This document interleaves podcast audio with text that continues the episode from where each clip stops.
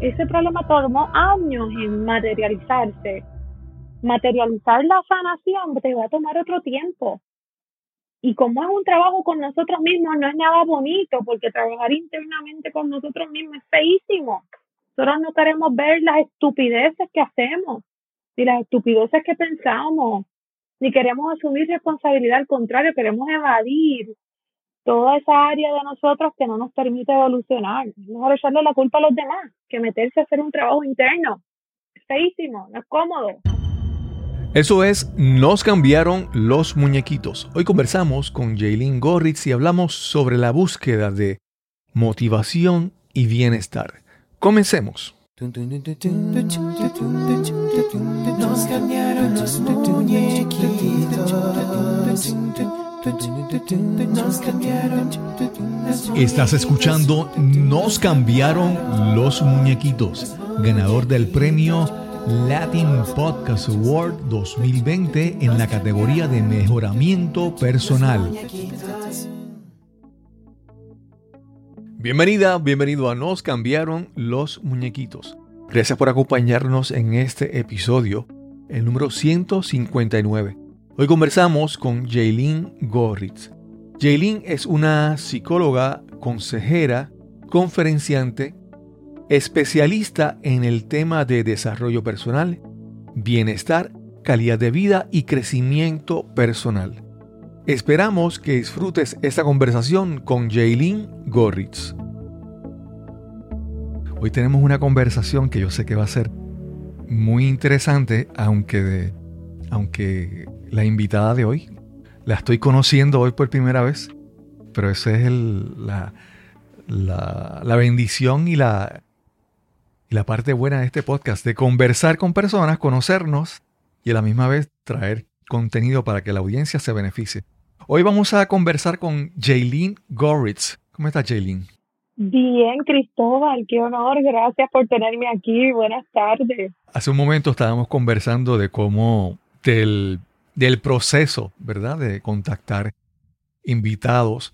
Yo, una de las grandes cosas que he obtenido del podcast, que yo siempre he sido muy introvertido, muy callado, muy tímido, y con la excusa de conseguir invitados para mi podcast, he hecho tantas conversaciones y me he atrevido a escribirle a tanta gente en tantos países.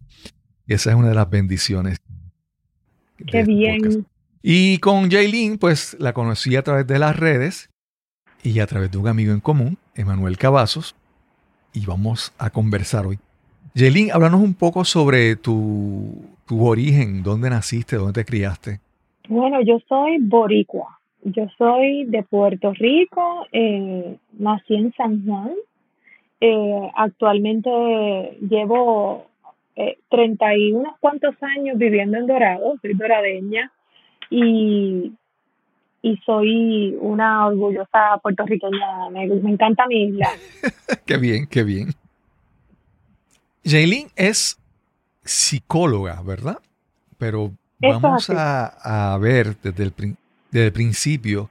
Yo siempre le hago esta pregunta a todo el mundo porque en mi caso la historia también es bien peculiar. Yo estudié para ser ingeniero, pero yo ni, ni, quería hacer eso. Yo lo hice por, pues, por el salario que me ofrecían.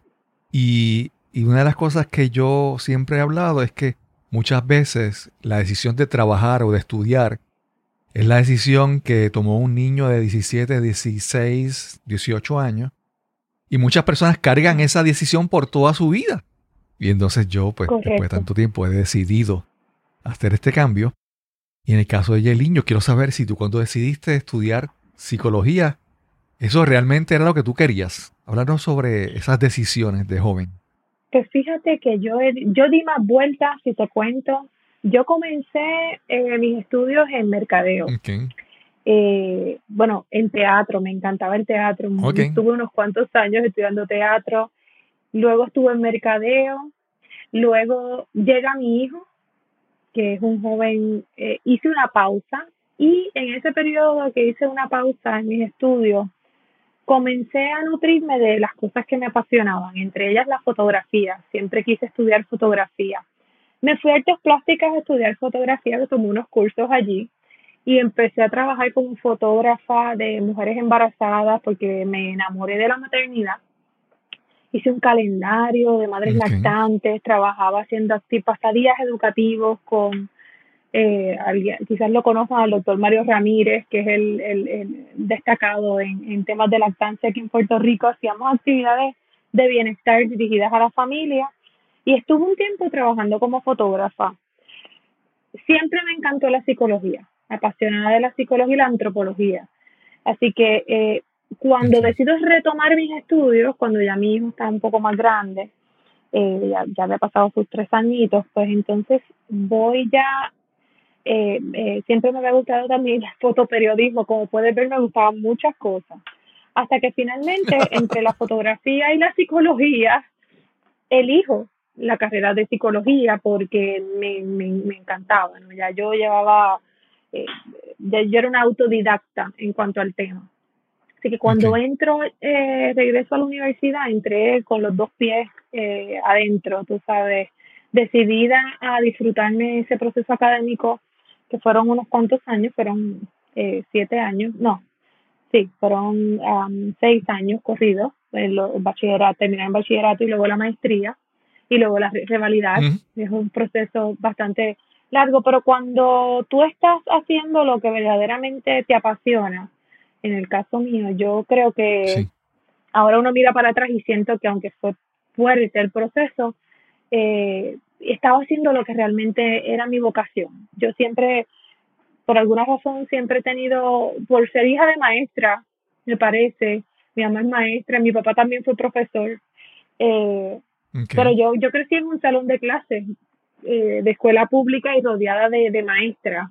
Siempre se me ha dado, por alguna razón, pues cada uno de nosotros tiene un, algo que se nos hace fácil hacer. Pues a mí eh, como que transferir lo que yo he ido aprendiendo a lo largo de la vida me era algo bastante fácil y la gente me escuchaba. Así que siempre supe que eso es una gran responsabilidad. Cuando, cuando tienes quizás esa capacidad de que la gente te escuche, siempre he pensado que eso es una responsabilidad muy grande y uno tiene que, que, que saber lo que uno habla o saber lo que uno transmite. Así que la psicología me sirvió como como, como, como, ese, como ese espacio para yo nutrirme de información que me permite, que me permitiera, ¿verdad? Eh, compartir conocimientos con otras personas. ¿Y qué, qué especialidad en psicología estudiaste? Yo estudié consejería psicológica, hice una, un bachillerato en psicología y una maestría en consejería psicológica y luego pues no, la, la licencia que, que todos tenemos que tener como psicólogos. Claro. Eso, eso que mencionas de la parte de, educar y enseñar, yo, por lo menos mi experiencia siempre ha sido, es que muchas veces uno aprende algo y uno dice, ah, ya eso yo lo sé o lo he aprendido, pero yo me he dado cuenta que realmente uno se pone a prueba. Lo que uno ha aprendido se pone a prueba cuando uno tiene que enseñar. Cuando muchas veces uno aprende algo y, y cree que lo sabe, pero si lo tienes que enseñar, tú dices, no, realmente no lo sé. Y enseñar algo requiere llegar a un nivel de, conocimiento, de profundidad en la materia que sea, suficiente para, poder enseñarlo. Y para mí, ese, muchas cosas que yo he aprendido en mi vida he terminado siendo instructor o estudiando un poco más porque para poder conocerlo realmente, cuando uno le enseña es que realmente uno, uno puede profundizar en, en, esa, ¿verdad? en esa práctica o en esa materia. Completamente de acuerdo y la realidad es que cuando nos toca, en el caso mío, ¿verdad? que es un área tan delicada como es la psicología, que interactuamos con, con, con, con lo que son las emociones humanas, hay que tener mucha responsabilidad. Eh, y de hecho, en todo tipo de interacción que uno tiene en la vida, uno debe estar, eh, educarnos nos permite dar lo mejor de nosotros, ¿verdad? Identificar cuáles son, eh, eh, transmitir conocimientos que realmente tengan validez porque así nos ayudamos unos a otros. Nosotros todos somos maestros de alguna manera, todos somos educadores. Eh, en nuestras interacciones diarias, como miembros de la sociedad, siempre estamos interactuando con otras personas y la educación es fundamental para nosotros poder, eh, si tenemos el rol de educador, hacerlo con gran responsabilidad y si, so, y si no lo somos, no olvidarnos que como quieras, eh, impactamos la vida de otras personas a través, de lo que, a través de lo que conocemos. Y ya que estamos hablando sobre ese, sobre ese tema, ¿verdad? Estamos viviendo una, una época, bueno, En el caso de Puerto Rico es, como dirían, un combo agrandado, una, una, una temporada extendida. Eh, quería mencionarte de la, de la temporada de la cuarentena que hemos vivido este año, pero en el caso de Puerto Rico hemos ido arrastrando desde el 2017 el huracán María, la inestabilidad en el gobierno, luego los terremotos, los temblores del año, el año pasado, y ahora está esta cuarentena. Y ¿cómo te, cómo te, cómo te explico? Es realmente ha sido una carga física, económica, en muchos niveles, que termina afectando nuestra salud emocional, ¿verdad? No sé, no sé si tú en tu práctica has podido percibir así de primera mano el efecto de todas estas cosas que nos ocurren en la salud mental de, tus clientes primero y luego en, el de nuestro pueblo. Mira, Cristóbal, estamos en un, en un intensivo, diríamos por ahí, estamos en un masterclass de Puerto Rico pasado y nosotros con nuestros desafíos y otros lugares del mundo, con los de ellos también.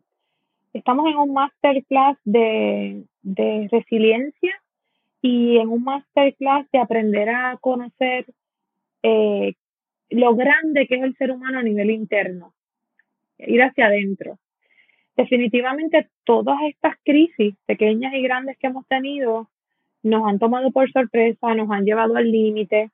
Todas las personas con eh, condiciones o no de salud mental se han visto afectadas porque el estrés que nos causa una situación que nunca hemos manejado va a alterar nuestro sistema nervioso de manera tal que, que, que si no nos atendemos adecuadamente, si no hacemos el trabajo de autoconocimiento, si no buscamos aprender distintas herramientas, porque la adaptación trata de eso, ¿verdad? De aprender herramientas que yo no conozco para yo poderme adaptar en la vida. Eh, y cuando vienen situaciones que yo no he vivido, yo me siento incapaz de manejarlas porque desconozco lo que hace falta de mí para, para poderme adaptar. Entonces, cuando llega la crisis es dos cosas, o yo creo que no tengo las competencias o verdaderamente no las tengo. ¿okay? Eh, y en lo que yo consigo aprenderlas, pues me tomo un, tomo un proceso de adaptación. Eh, una vez ya tú aprendes y dices, fíjate, no, no, estoy vivo todavía, he aprendido, ya no se me olvida la mascarita en casa y tengo que virar, este, eh, hasta ahora, pues, o si te dio el COVID o no te dio, pues mira, mi, mi cuerpo lo, lo manejó o no me ha dado hasta el momento afortunadamente. Pues vamos, vamos aprendiendo, el ser humano eh, vino a este planeta a adaptarse. Lo que pasa es que nosotros hemos creado tantas cosas y entre ellas la ilusión de, de, la, de la permanencia y realmente todo es impermanente. Nosotros hemos creado tantas cosas maravillosas eh, eh, tantas cosas destructivas también, pero entre las cosas que más nos afecta a los seres humanos es esa ilusión de control, que es irreal. Sí, sí, sí. Es irreal. Y, y esa, esa capacidad única que, tiene, que tenemos nosotros los seres humanos de planificar, de controlar, de, de verdad, de, tener cierto, cierto nivel superior de control en contraste con las demás especies, eh, Nos, hemos, nos ha llevado a nosotros a a una arrogancia intelectual de pensar que tenemos control sobre todo y cuando vienen situaciones que nos demuestran lo contrario, nos tiran contra el piso y, y pararnos desde ahí es más difícil. Sí. Eh, como que tratar de aceptar la realidad como está llegando es muy duro, sobre todo para las personas que nos gusta controlar y no creo que la mayoría de la gente le gusta tener cierto nivel de control. Sí. Y esa ilusión nos nos tiene afectados, no, nos quita el sueño, nos tiene ansiosos, nos tiene eh, eh, de mal humor, nos tiene con toda esta sintomatología normal de la incertidumbre. Sí. A mí hay, hay, hay palabras que, que yo, a mí, yo les digo los, buzzwords, las palabras que están de moda y todo el mundo las repite, las repite de una manera, ¿verdad? A veces indiscriminada, sí. Y, y, una de esas, de esas palabras que para mí y la mencionaste hace un momento, es la parte de resiliencia, y a mí me da cierta, esa palabra, porque yo estudié ingeniería. Está por todos lados, está por todos lados. Sí, pero eh, yo recuerdo en mis años de ingeniería cuando yo estudié pues la, mecánica de los materiales y las cualidades de los materiales. Y resiliencia desde el punto de vista de los materiales era una, característica, ¿verdad? Los materiales pueden ser eh, eh, tú le aplicas una fuerza y se supone que se deformen, algunos se rompen. Y resiliencia, cuando yo recuerdo desde el punto de vista de ingeniería, era que cuando un objeto tú le podías poner presión y no se rompía, ¿verdad? Pero yo, a mí siempre me encanta más el concepto de tenacidad, eh, toughness en inglés. Porque mm. cuando hablamos de material, eh, un material que, es, que tiene tenacidad es un material que tú le aplicas esfuerzo, se deforma, pero no se rompe. Y yo siempre ese concepto, más de que la resiliencia que todo el mundo repite, en mi mente yo siempre tengo el concepto de tenacidad. Porque para mí la tenacidad es, que, mira, yo estoy en esta experiencia de la cuarentena, es un esfuerzo, esto, un estrés, y yo me voy a deformar. Entonces yo quiero simplemente no romperme, pero aprender algo. Que la experiencia pase por mí y deje una marca, ¿verdad? Una deformación que me ayuda a vivir mejor. Entonces, eh, eso que mencionabas, la ilusión del control, ¿verdad? Nosotros queremos como que volver a la normalidad y que todo sea como era antes. Yo, pues, obviamente, no, no lo veo así. Esa experiencia, si pasaste por ella y no quieres aprender nada, pues, pues no, hay que, hay que aprender la lección y hay que, ¿verdad? Permitir que la, la experiencia, que no voy a decir que sea mala o buena, la experiencia, punto, nos deforme un poco para que quede una lección y un aprendizaje en nosotros. Mm estoy de acuerdo contigo. Eh, eh, pero acuérdate que el ser humano, el ser humano en esa ilusión de control que nos hemos, que nos hemos pintado la vida, eh, se resiste. Somos, caemos en, en, la naturaleza de nosotros es cuando algo no funciona como yo espero, yo caigo en una negación. Y la negación es, es normal y es aceptable por un periodo de tiempo, pero llega un momento que si te quedas en la negación, lo que haces es provocarte un nivel de sufrimiento mayor.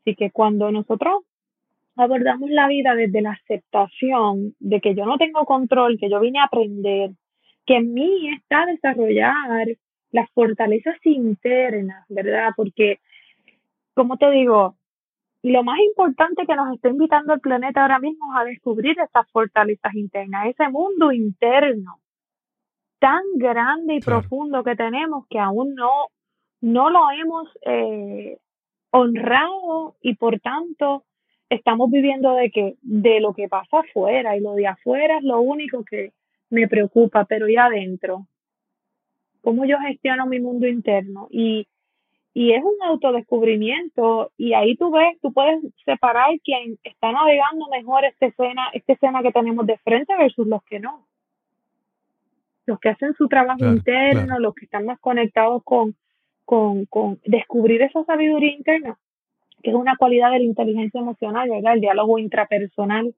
eh, y, y fortalecernos de adentro hacia afuera. Afuera, la realidad siempre va a cambiar, las cosas no siempre van a ser como nosotros queremos.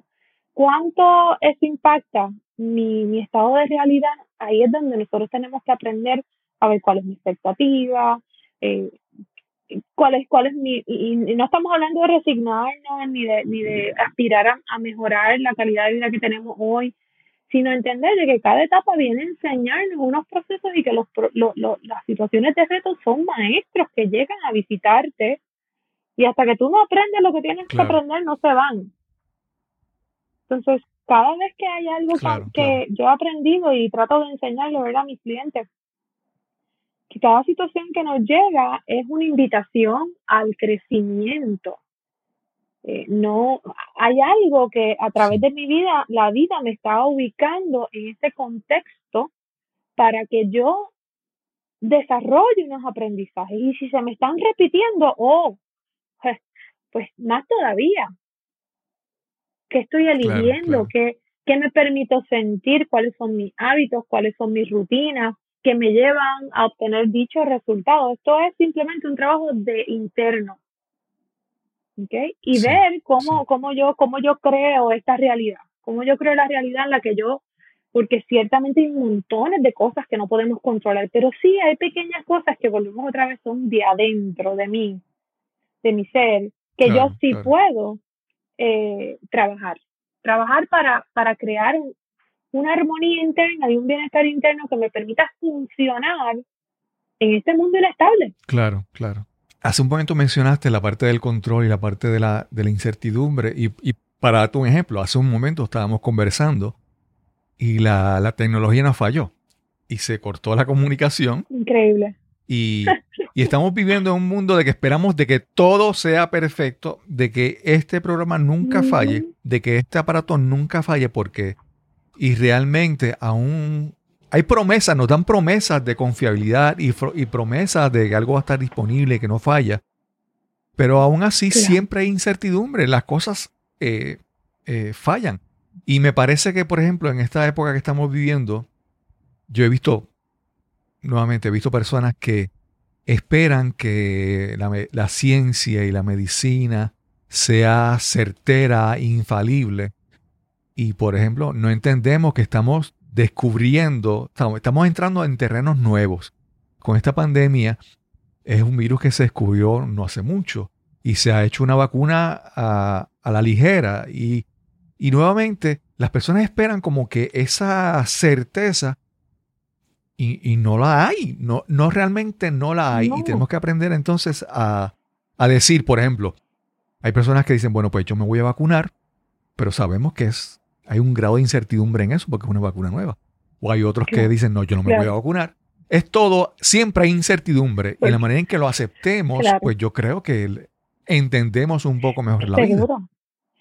No, y que el ser humano, el error es parte del desarrollo humano. O sea, si no, si no intentamos, o sea, nosotros hemos querido, nosotros hemos creado toda esta realidad y, y nos hemos creado edificios, hemos creado ropa, hemos creado computadoras, hemos creado vacunas y, y la ciencia y el ser humano a, través de, de, de, esa inteligencia que hemos logrado desarrollar, estamos creando mecanismos para sobrevivir mejor, pero eso no te garantiza ningún tipo de perfección, porque es que no, le, no, existe tal perfección, ¿verdad? En, en términos de lo que crea el ser humano. Como seres humanos, nos vamos, vamos aprendiendo a través de la equivo nos vamos equivocando y vamos aprendiendo mejores formas de hacer las cosas. Y mira, es un, es un aprendizaje interno. En otro momento de mi vida se me caía la computadora en una actividad que yo tenía programada y a mí me daba un ataque de pánico, un sentimiento de a estas alturas con lo que todo lo que uno ha pasado y todo lo que uno ha ido aprendiendo, pues mira, mi, uno hace lo mejor que uno puede y eso no quiere decir que uno no sea excelente, porque la excelencia viene de tu hacer tu parte, tu mayor esfuerzo para que todo salga de la mejor forma. Aquí yo tengo otra computadora spare. si esta se apagaba, nos íbamos con la otra. Pero claro, aún cuando estamos obsesionados con que las cosas salgan de determinada manera, aún teniendo plan B y C, nos sentimos, eh, caemos en, unos estados muy negativos internos que si no trabajamos con ellos nos lleva al sufrimiento y nos lleva a, a, todo, distintas áreas de nuestra vida. Y obviamente desde luego la que más se afecta es nuestra salud. Porque si hay alguien que se afecta por cómo nosotros manejamos la realidad externa es nuestro cuerpo físico porque todo ese, este sistema inmunológico que tenemos ahí, eh, que trabaja para nosotros, en la medida que nosotros nos gestionamos bien las expectativas, las emociones, los retos, pues nuestro sistema inmunológico se afecta porque el estrés es el enemigo de nuestro sistema inmune.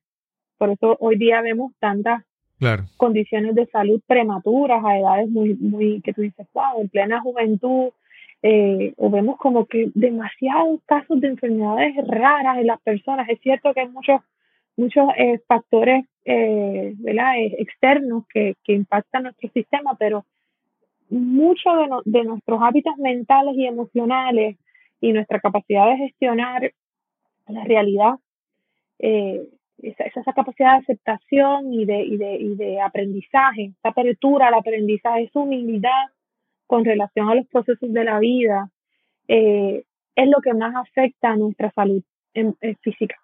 Eh, incapacita, de hecho, el sistema inmunológico y por eso es que vienen múltiples condiciones. Ya eso está, la, Organización Mundial de la Salud sabe que cerca del 80% de las enfermedades son de origen psicosomático. Y eso no quiere decir que, que, que ah, ahora todo lo que yo pienso me enferma. No, no, no, no, no es claro, eso. Claro.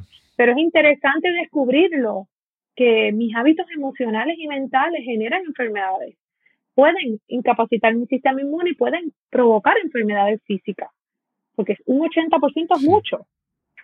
¿Ok? Claro, Así que el trabajo de, la, de la salud emocional, de la gestión emocional, del autoconocimiento, de desarrollar todas esas fortalezas internas es yo creo que es lo que nos lo, yo creo que es a lo que la vida nos está empujando como si fuera un precipicio que estamos ahí al borde de irnos por el abismo de la desesperación y la locura eh, y es como para poder volar y, salir de esto tenemos que hacer ese trabajo interno. A ver si me explico.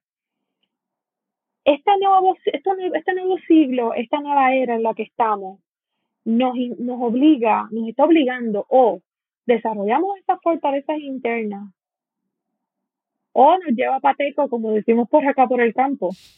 ¿Sabes lo que es pateco, verdad? Sí. sí, el que en algún, en algún tiempo, en alguna pandemia, él era el que enterraba, yo creo que en la tuberculosis, en, una de las, de las pandemias de la pateco era el que enterraba a la gente. Pues si nosotros no hacemos el trabajo de crecimiento interno, emocional, eh, espiritual, que requiere este momento, no nos va a matar la pandemia, nos va a matar nuestros propios miedos, nuestras propias tristezas que nos llevan a depresiones peligrosísimas, es lo que estamos viendo. Eh, y si no hacemos el trabajo de, de, de, trabajar nuestra salud mental, buscando recursos que nos ayuden, exponiéndonos a lectura, cambiando nuestros hábitos, eh, podemos, podemos. Eh, afectarnos más de lo, de lo que la realidad nos, nos está presentando. Ciertamente es momento de, estar preocupados y de incertidumbre, pero si hacemos un trabajo interno lo vamos a poder llevar mejor, porque el miedo es parte de la realidad, de la incertidumbre, de uno, pues, eh, no sabe, le tiemblan las rodillas a cualquiera pensar que le vaya a dar a un familiar cercano y los que hemos tenido pérdida, yo tuve una pérdida de, de una tía amadísima y fue, ha sido muy duro.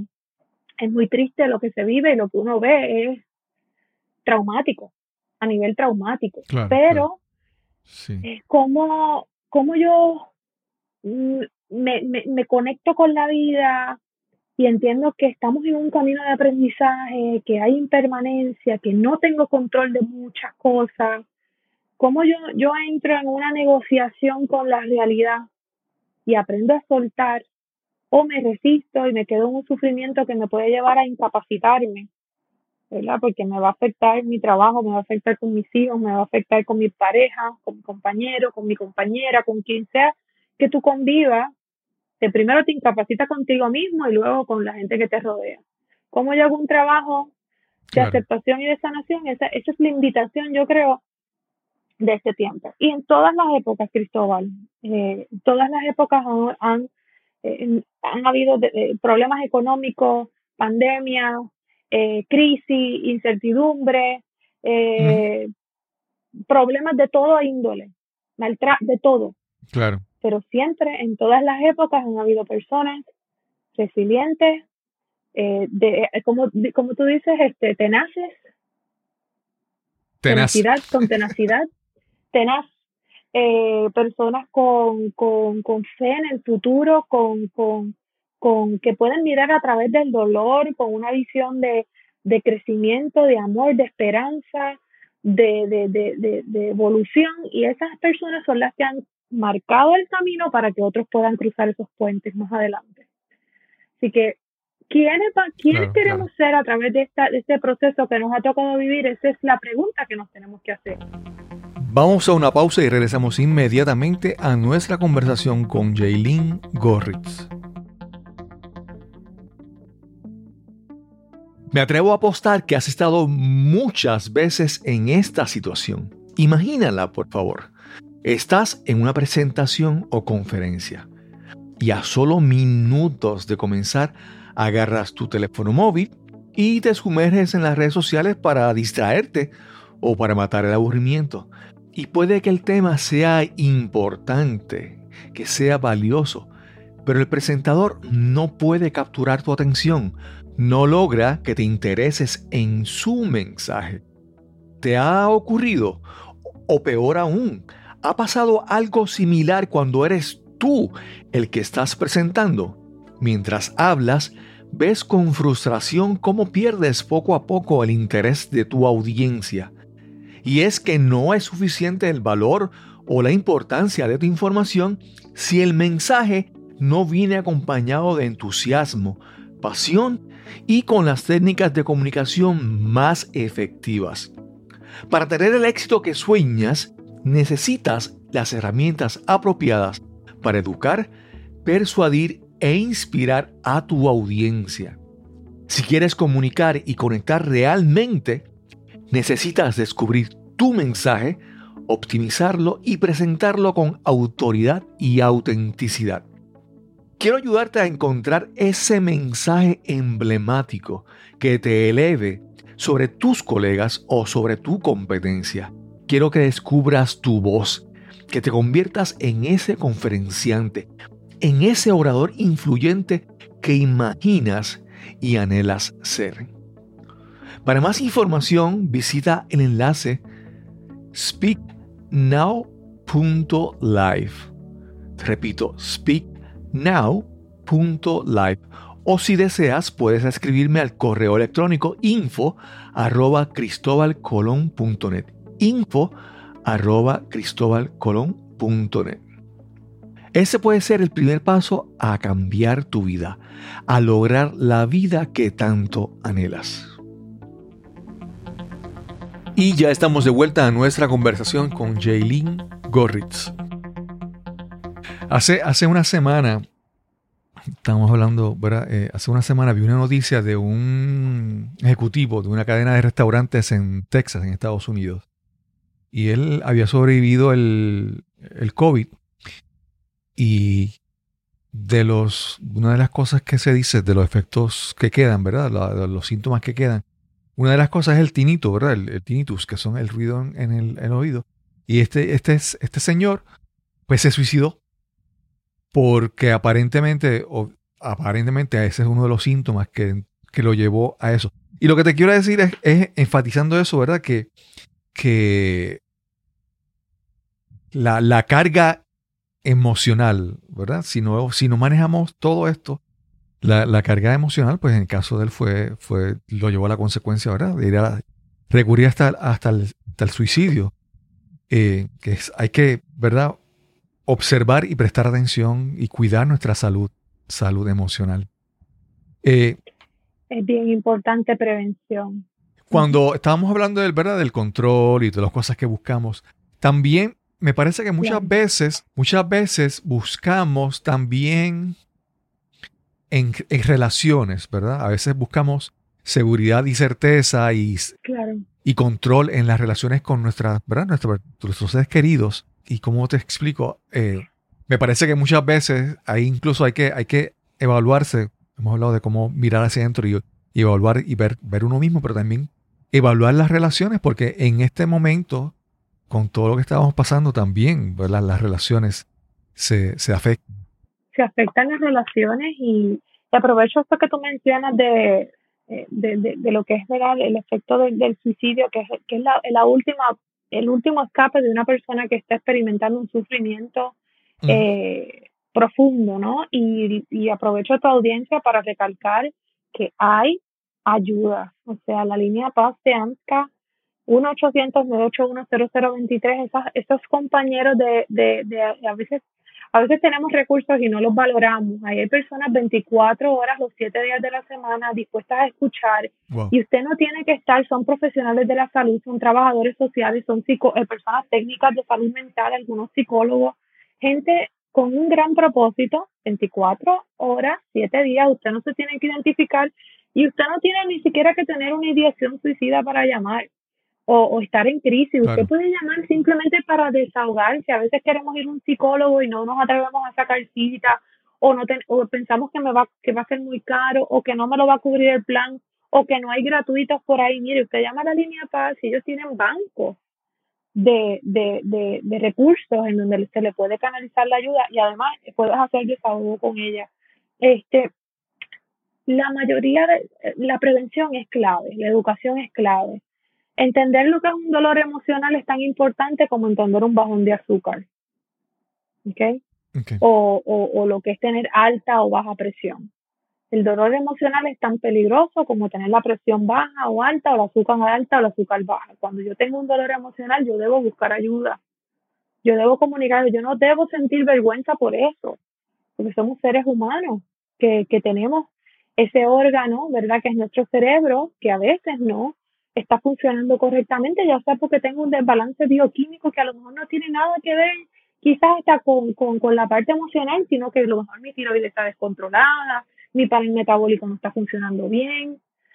O a lo mejor, pues mira, unas situaciones emocionales me han descontrolado mi bioquímica y yo necesito un, una ayuda para, para atenderlo.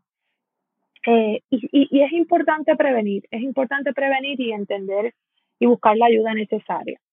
Eh, me estabas mencionando las relaciones. Ciertamente las relaciones eh, son parte fundamental de nuestra vida. Y nosotros tenemos que eh, protegerlas y aprender nosotros a crecer en estas relaciones, las que yo aprendo, que yo recibo, cómo se manejan estas dinámicas en las relaciones que yo tengo. Eh, y estar dispuestos a, crecer y evolucionar es muy importante para, para nuestra salud mental. Eh, yo creo que las relaciones, sea de tu, un compañero que uno tenga, o una compañera, o, o con nuestros hijos, bien importante, uno tiene que crecer con ellos. La relación, las relaciones no son iguales todos los días. ¿okay? Vamos evolucionando, vamos cambiando, nuestros hijos cambian. Mi hijo tiene ahora 16 años, yo no le puedo hablar como cuando tenía 7. Yo he tenido que leerme muchos libros por ahí y consultarle a muchas otras madres que tienen niños más o menos de esa edad para yo desarrollar un lenguaje para que él se sienta respetado y valorado y yo no eh, eh, generar un, clima de, de, mayor conflicto, porque los conflictos siempre van a existir, parte del ser humano. Somos difíciles, tenemos nuestras tendencias, nuestras malas costumbres, y es una, pero, pero tiene que pesar más el respeto, el amor y la valoración que los conflictos. Porque si solamente hay conflicto, y solamente hay rencor, y solamente hay reproche, y no hay valoración, no hay amor, no hay admiración, pues entonces, ¿qué pasa? Estamos, eh, estamos, estamos eh, eh, eh ¿cómo te digo? Eh, destruyendo la, la, la, una realidad que, que puede ser vivida mejor, ¿verdad? Y eso es algo que hay que trabajarlo. Eso es parte de la autoestima, de la pareja, eso es parte de la autoestima de la familia. Eh, es parte, Virginia Satir lo decía, la, las buenas, las buenas familias, la olla de la autoestima siempre está llena. Él lo decía algo así. Y hablaba mucho de, de, de eso, ¿verdad? Porque tú te tienes que sentir orgulloso y orgullosa de la persona que te acompaña en la vida.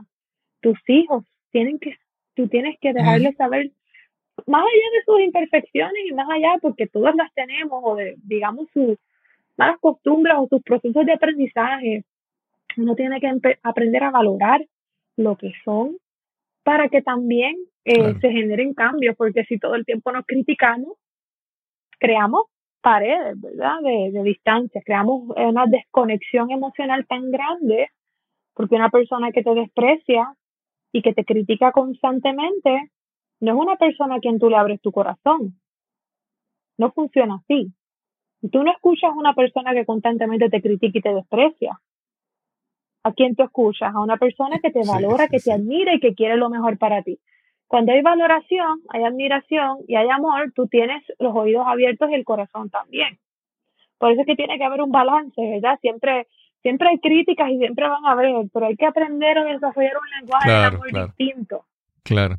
Algo que me viene a la mente es que hace tal vez una semana o dos semanas vi en las redes sociales, hubo hubo un caso de donde hubo violencia en una pareja, no recuerdo los detalles, pero creo que eh, no sé si la, la, joven murió. Pero lo que recuerdo es que después de eso, la forma en que esta pareja hablaban, se referían el uno al otro, él decía que ella era su tóxica y él se refería a él, a ella se refería a él como su tóxico. Y entonces, cuando de repente usar el, el término tóxico como un halago en la relación, ¿verdad? yo digo, wow, ahí estamos, esa pareja estaba tan mal que cuando ese era el término, ¿verdad? Con el que se refería el uno al otro. Pero cuando uno dice a alguien el tóxico, wow, ¿cómo estamos entonces eh, refiriéndonos, viéndonos eh, como pareja?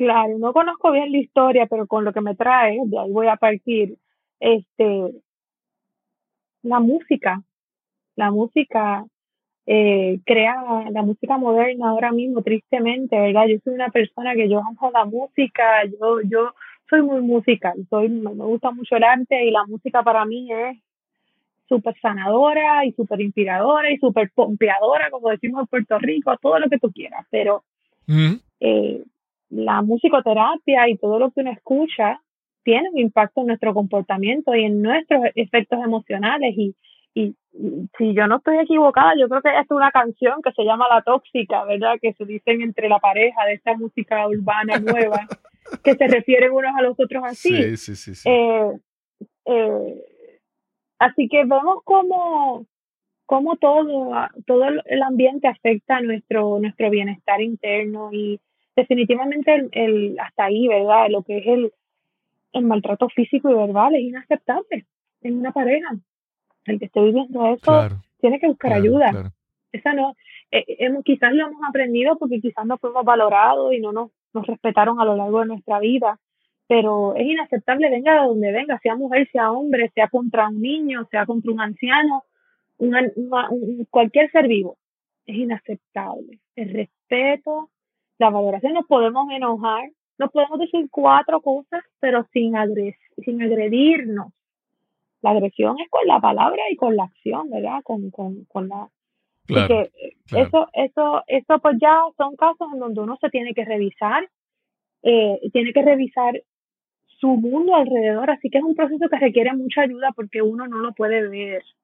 Cuando se normaliza la agresividad, cuando se normaliza eh, igual que cualquier otra adicción, como se normaliza el alcoholismo, el uso de sustancias, eh, las peleas eh, tóxicas, o sea, de, decirse cosas, o cuando normalizamos esos escenarios, si, si la persona está escuchando esto, es momento de buscar ayuda, buscar ayuda con consistencia y con perseverancia, porque a veces nosotros buscamos, sí, yo estoy buscando ayuda, fuiste una vez a una terapia a un sitio y ya, ya tú quieres que con esa, con esa terapia o con esa charla que tomaste, ya, ya el problema se, se, se, se, se, sane.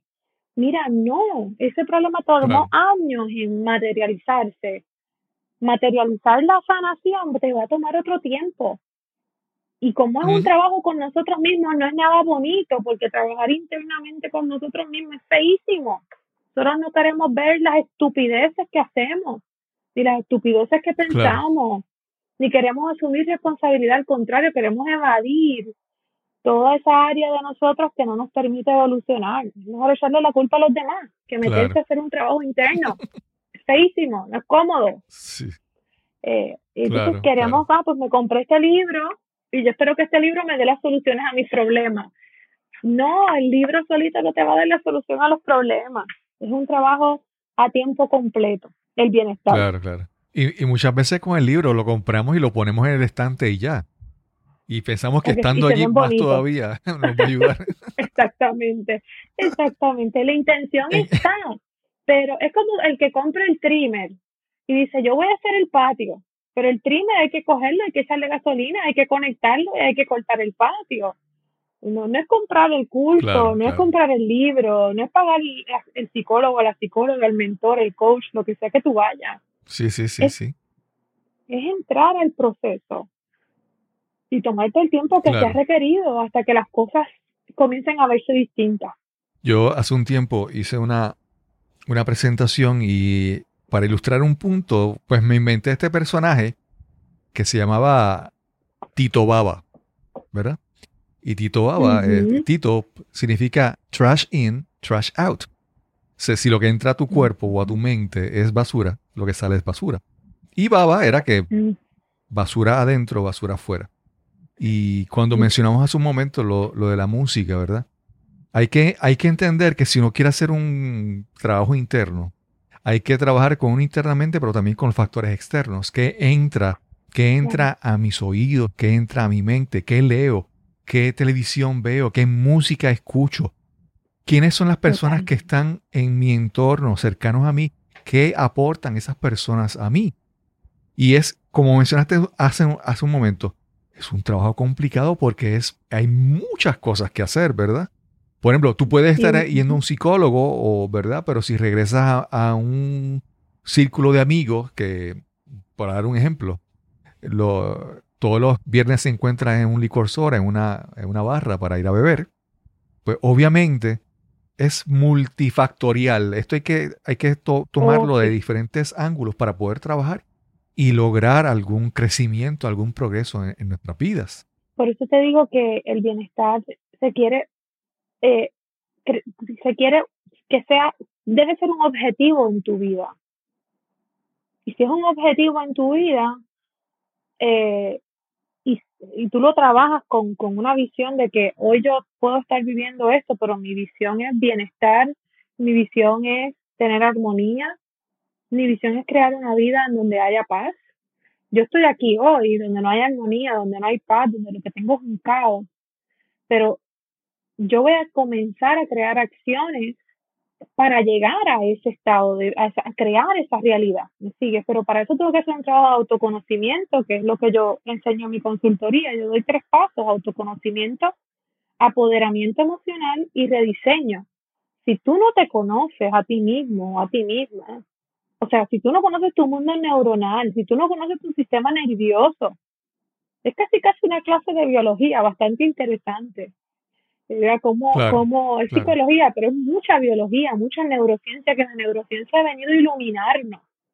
Eh, si tú no conoces tu aparato, es como si no conoces tu carro, no conoces la computadora. A veces conocemos mejor cómo funciona nuestra computadora y nuestro celular que nuestro propio cuerpo. Y lo exponemos a todo y lo llevamos al límite nuestro cuerpo y le estamos, eh, lo estamos estimulando de manera incorrecta y por eso es que no tenemos bienestar. Es como si mi carro yo lo dejara prendido pues después que corrí todo mi, mi día de trabajo, lo dejo prendido y al otro día vuelvo y me monto a él y no le cambio el aceite y el filtro y no le echo agua y no, eventualmente revienta, ¿no? Pero eh, si, si, si, si yo no conozco cómo funciona el auto, no le puedo dar el cuidado, el cuerpo es igual. Entonces, si yo no conozco cómo funciona, no puedo apoderarme emocionalmente. Soy incapaz de, de, de, entender cómo, cómo, por qué yo reacciono como reacciono, de dónde vienen esos pensamientos. Así que es un proceso. Y eventualmente ese proceso te lleva a un rediseño. Te lleva a un rediseño inevitable. Porque tú comienzas a, a, a, a, a protegerte y a crear, a estimularte correctamente para tú sentir ese bienestar y una vez tú te sientes, tú, tú tienes control de tu estado emocional, tú puedes tomar mejores elecciones en la vida. De lo contrario, si no entiendes cómo funciona la mente ni cómo funciona el cuerpo, no estás eligiendo tú, estás eligiendo tus impulsos, tus inconsciencias, tus automáticos, tu cuerpo automático. Entonces, e, ese trabajo, por eso el trabajo es muy interno, pero hay que tener, hay que perseverar, porque yo escucho y, y, es cierto, a veces tú escuchas personas que te dicen, es que yo lo he intentado todo, yo he hecho yoga, yo me tomo los jugos verdes, yo fui a un coach, yo hice esto y yo sigo en las mismas. Mira, porque es que toma tiempo.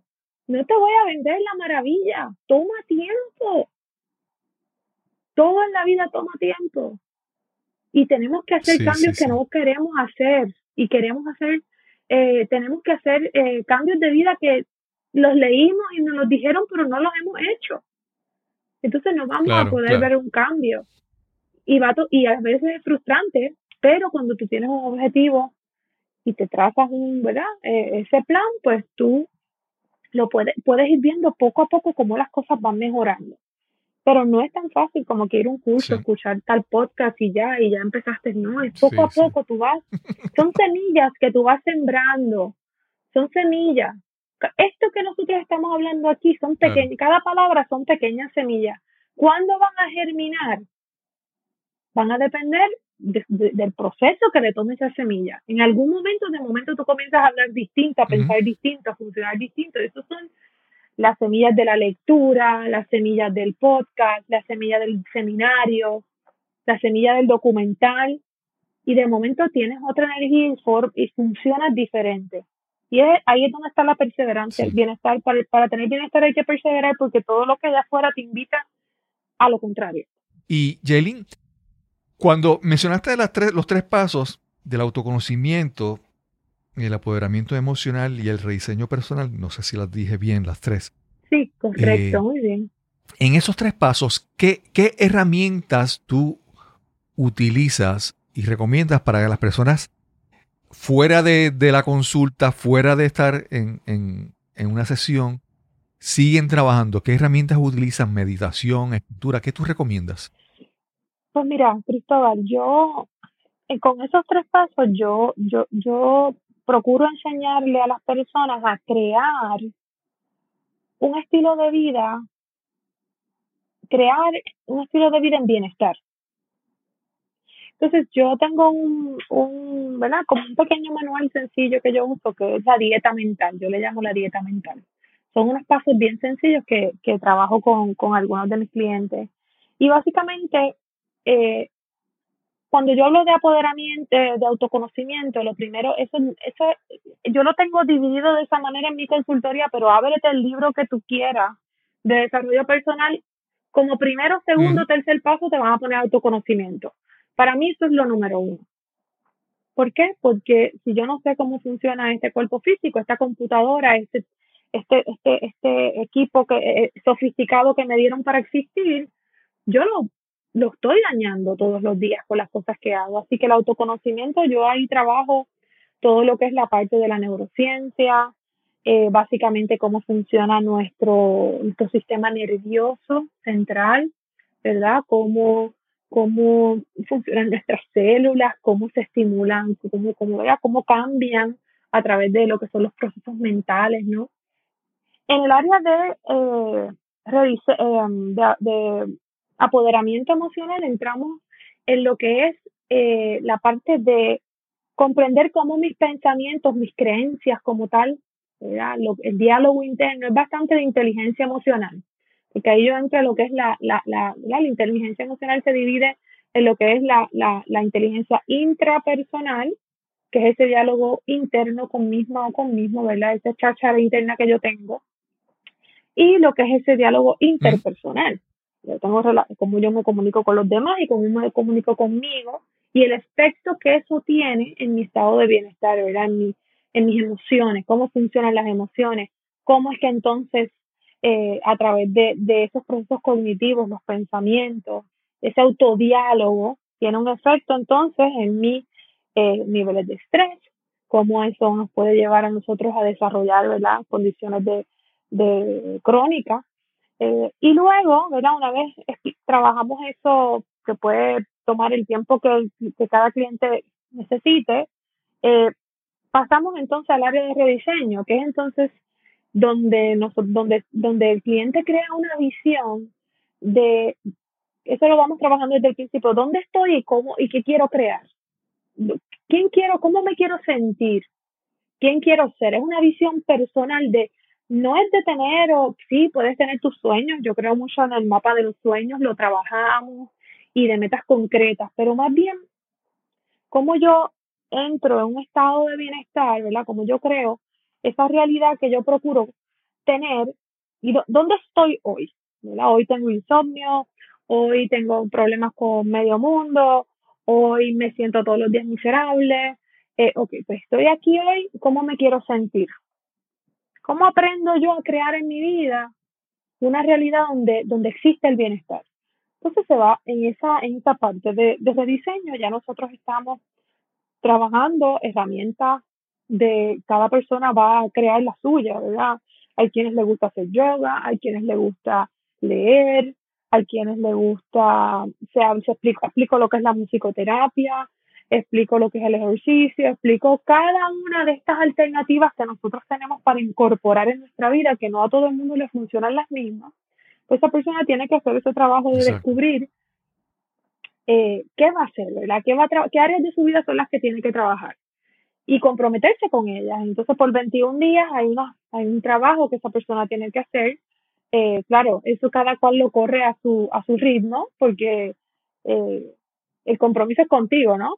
Este, de hacer sus lecturas, de hacer su ejercicio, de hacer, enseño meditación, enseño mindfulness, enseño una de las cosas que más yo trabajo con mis clientes y en los talleres que doy es la parte del simple bienestar, como yo le llamo, o, o, lo que es la conexión con la naturaleza y, la capacidad de restaurarnos internamente. Y de hecho, muchos de los desbalances que yo he visto en mis clientes es la falta de conexión con nosotros, que somos esa naturaleza. Entonces, nosotros no creemos, ay, que tengo que ir a la naturaleza. Tú eres parte de la naturaleza. Lo que pasa es que te enrollaste en la ropa y te pusiste un edificio y andas en chancleta y estás desconectado. por eso a veces nuestro sistema no funciona bien. Pero pasas tres días en la playa y estás como nuevo. Entonces, entender esa unión, ¿verdad? Esa, esa conexión, ese simple bienestar que podemos alcanzar a través de esas actividades, pues eso es lo que, lo que, lo que, ¿verdad? Lo que se le enseña. Y como tú decías hace un rato, de ir un masaje. Pues yo le explico a la gente por qué tú de un masaje sales tan bien porque te pusieron música de pajaritos y los colores eran azules y verdes eh, allí y todos los aromas eran de flores y de lavanda y de todo. Eso es lo mismo que cuando eh, ahí está musicoterapia, aromaterapia. Y claro, todo lo que tú ves es colores eh, de, ¿verdad? que son de la naturaleza. Pues tú puedes crear en tu vida, en tu, en tu, en tu hogar, en tu carro, mientras limpias con los cosas, cositos estos que ahora son super cool, que no tienen cable Tú puedes estar escuchando un podcast para nutrir tu mente, tú puedes estar poner música que sea de alta vibración, de ciertos niveles de hertz, dependiendo del objetivo que tú tengas, que son otros aprendizajes que cambian la bioquímica de nuestro cuerpo. La música que escuchamos altera nuestra, nuestro estado interno. Así que son muchos aprendizajes que son, que, que son reveladores, no son, wow, quizás para los que ya estudian esto, pues quizás, pero para muchas personas es darse cuenta que el bienestar es simple. Es que nosotros nos complicamos. Claro, Entonces no, no sabemos crear una realidad que apoye nuestros objetivos de vida. Para empezar, tienes que tenerlo de objetivo, porque si tú no tienes de objetivo, nunca lo vas a. Así que cuando tú te pones como objetivo el balance, el bienestar, la salud, pues entonces tú puedes crear acciones diarias que te encaminen hacia eso tu reto principal, si es tu hijo, si tu reto principal es tu pareja, pues tú tienes que enfocarte, como dicen tus cañones, tu, tu energía es en, mira, leer, poco a poco, un día a la vez. Eso no se va a resolver en dos días, ni en una charla. Eso es un trabajo de autoconocimiento. Y, y, hay que tomar, eh, ¿cómo te digo? Hay que aprender a disfrutarse. Es poco loco, pero hay que aprender a a, amar la vida en su complejidad, en el dolor, en, en lo que sea que nos toca. Yo sé que es un poco raro decir esto, pero hay que dejar de como que decir que la vida tiene algo. Yo, esto a mí me liberó mucho hace muchos años. Este, y, y o sea, si uno tiene que dejar de pensar que es que la vida tiene algo en contra de uno. Nada que ver. Simplemente la vida está llena de desafíos. Hay quienes los disimulan mejores que otros. Pero todo el mundo tiene un montón de situaciones. A veces uno se cree que es el único. Hay gente que es más abierta de corazón y te cuenta, ya, yo pasé por eso, hice esto, pero hay gente que mira, que no le gusta hablar y a veces uno piensa que uno es el único que está pasando con un problema con un hijo, con la pareja o con lo económico. Y uno se mete un lío en la cabeza que uno está mal y que algo no funciona en uno o que la vida es cruel contigo. Mira, no.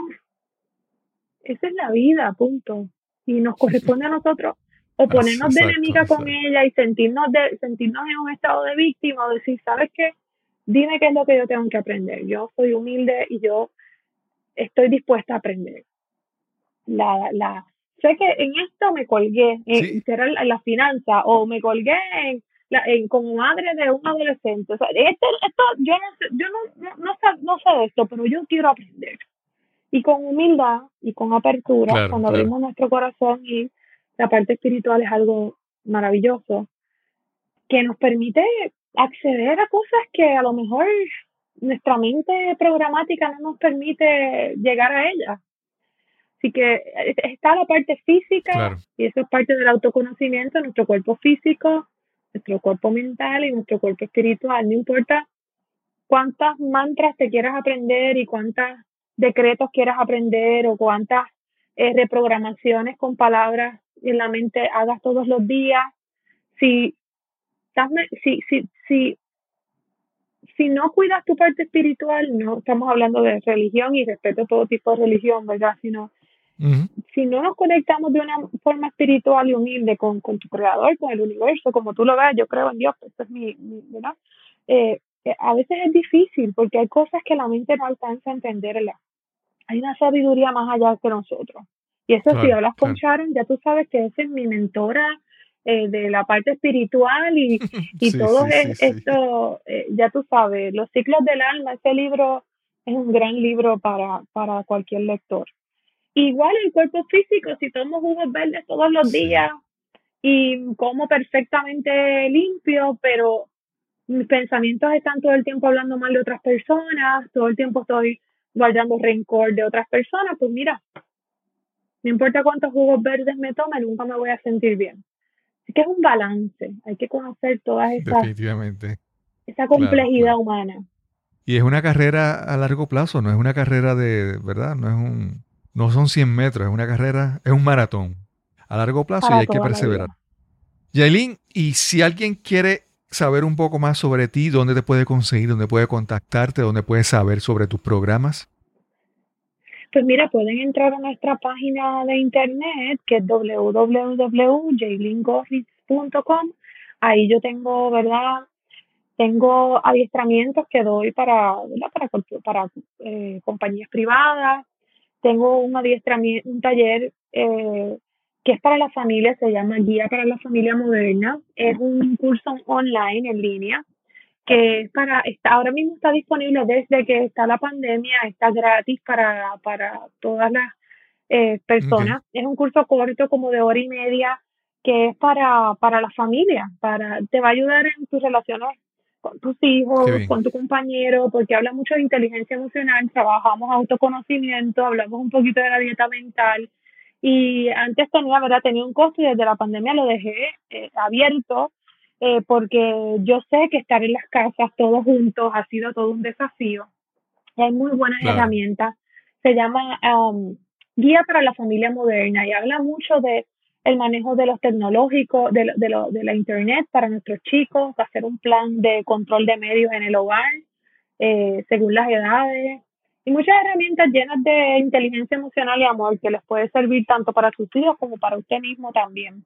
Pueden acceder, va a estar gratis, yo creo que por buen tiempo. Eh, más adelante estamos trabajando un, un, un adiestramiento, un adiestramiento en un curso online eh, que es básicamente sobre el tema que te hablé de lo que es el autoconocimiento, el, el, el, apoderamiento emocional y el rediseño. Eh, y tengo otro, otro, otro curso que está por salir en línea porque te digo la verdad que estoy bastante llena con, con, con, con trabajo y no estoy viendo casos individuales de momento, pero siempre estamos a la mejor disposición de ayudar. Así que sea que para canalizar algún servicio, si alguien a través de nuestra página nos quiere contactar, que nos escriba, que si yo no puedo, yo consigo un buen colega y pero sí hay varios recursos en la página, también yo mantengo periódicamente, a veces publico en las redes, no soy muy, eh, no, no, me mantengo muy activa en las redes porque me gusta estar desconectada, pero cada cierto tiempo me inspiro y escribo algo eh, que siempre busco la manera de beneficiar a otros. Jaylin, gracias por esta, por esta interesante conversación. Pues, a pesar de todas las complicaciones tecnológicas, fue muy, muy interesante. ¿Verdad? Y espero que haya sido de gran ayuda y beneficio para las personas que nos escuchen. Gracias a nuestro amigo Emanuel. Gracias, Jaylin. Seguro que sí. Ha sido un honor, Cristóbal. Gracias. Y sin más que añadir, nos encontraremos entonces en el próximo episodio de Nos cambiaron los muñequitos. Hasta la próxima.